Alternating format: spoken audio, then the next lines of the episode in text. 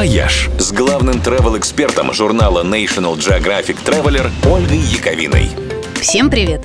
В эти выходные отмечается Всемирный день интернета. Хотя, пожалуй, я бы сказала, что пора уже отмечать не день, а как минимум месяц интернета, потому что онлайн сейчас вот уже буквально наше все.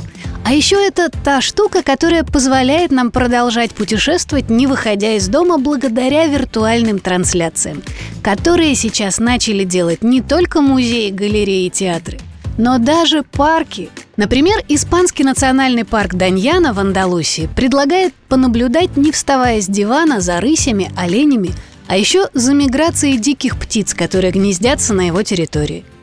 Итальянские национальные парки стримят красивые виды с озера Кома и от вулкана Везувий над Неаполем.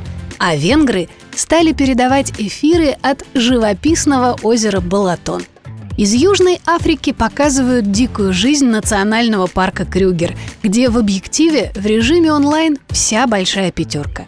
А в Японии парки начали транслировать цветущую сакуру, которая в этом году распустилась на неделю раньше обычного.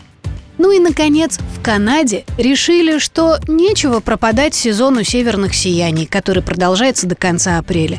И теперь передают трансляции этого красивейшего небесного явления в прямой эфир – кстати, разница во времени позволяет нам наблюдать за ними среди бела дня, что очень удобно. И тогда вечером можно подключиться к трансляциям онлайн-вечеринок с диджеями, которые запустили известные клубы Берлина на объединенной платформе United We Stream.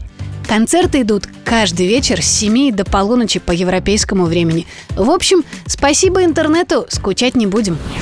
«Вояж» – радио 7 на семи холмах –